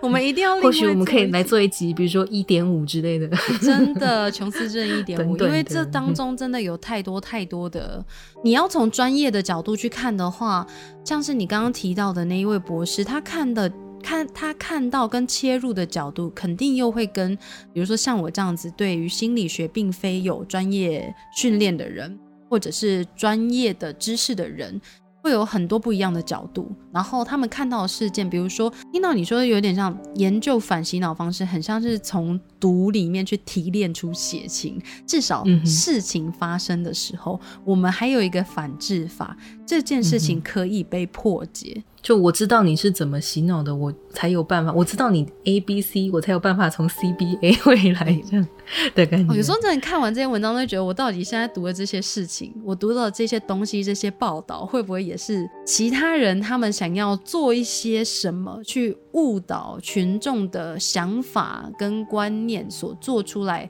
跟释放出来的资讯？嗯，因为毕竟现在是一个资讯非常流通的时候，资讯快速流通的状态下，你没有办法很快的去判定这件事情、这个新闻或这个消息的真伪。但后面你越来越去深入之后，你会发现，你会越你反而不会越变越明，你反而会越看越迷糊。就是这个人这样说，那个人那样说，可是因为你不在场，你不是当事人，所以你不了解这当中到底确切的状况是怎么样。不过再回过头来看这个案件。这个案件里面，琼斯不断用资讯的封闭这一件事情去控制琼斯镇上证明的思想。我们现在这个时代啦，资讯是相对流通比较快速啦，也也比较多元。我们有很多平台可以去做讨论。在这种多平台的状态下，每个人都可以发表自己的意见，这是一件很好的事情。但相对的，也会造成很多冲。前面有提到说，一九六零年代因为冲突的关系，导致了很多，比如说暴力的状况。或者是抗争的行动，这些动荡其实会造成人人心的不安。也有很多有心人士会借此机会去达到他们私人的目的，比如说敛财或者是变色，I don't know。但是去做这一些事情满他们个人的目的。那我个人其实是比较乐观一点了。我不是说对于这些人他们要去满足私欲这件事情乐观，而是要去反制这一些事件的发生。其实最好的方式真的就是沟通。有冲突通常会让大家感到害怕而退避，而不敢去真的去直面，或者是去解决这件事情。可是不同的立场对话这件事情也相对的重要。老实说，因为进步的过程本身就是一个很缓慢的、很缓慢也很折磨的流程。我们刚好也是卡在一个不上不下的时期，有一些议题了，无论是种族的议题、歧视的议题、性向的议题。都会需要十年半载才有办法找出解答。那这段期间不断的跟彼此对话，就会显得非常的重要。在面对无法理解彼此的声音这个问题上面，有一位我很想要在结尾的部分跟大家附带提到的，他是一位呃爵士音乐家 The Real Davis。他本身是一个黑人，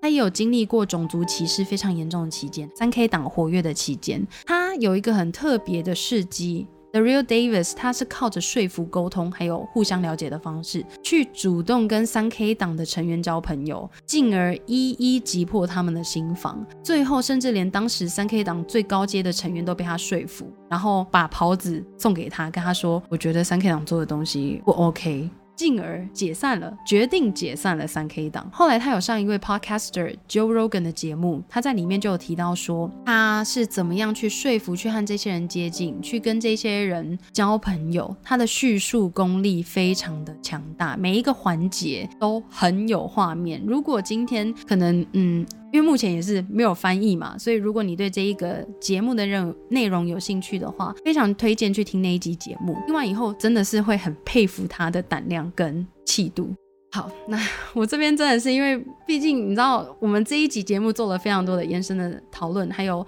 很多针对这一个琼斯镇的细节的描写，还有探讨。你知道到这边我才剪出来，应该也差不多一个多小时。是一个很长，是一个很长很长的。因为这个案子本身有很多的枝节可以去讨论，而且。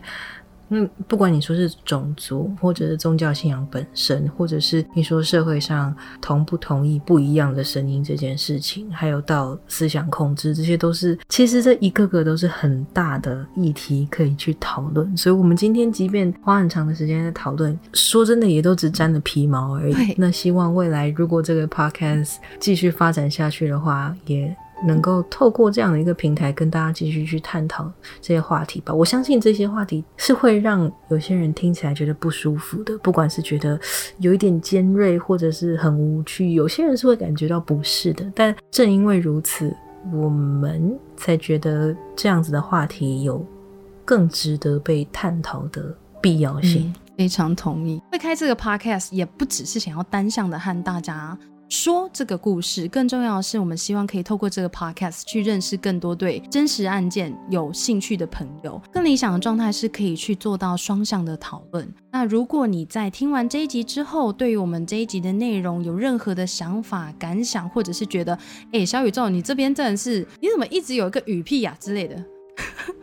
任何的意见或想法，都欢迎到 IG 或者是我们的扑浪 Lights Out 熄灯之后告诉我们。那么今天的节目就到这里，谢谢小宇宙，让我们听到很精彩也很惊悚的琼斯案的案件始末。下一集会有 Dylan 为我们带来令他着迷的第一件谋杀案。第一件令你着迷的谋杀案是什么呢？我是小宇宙，我是 Dylan，我们下次见。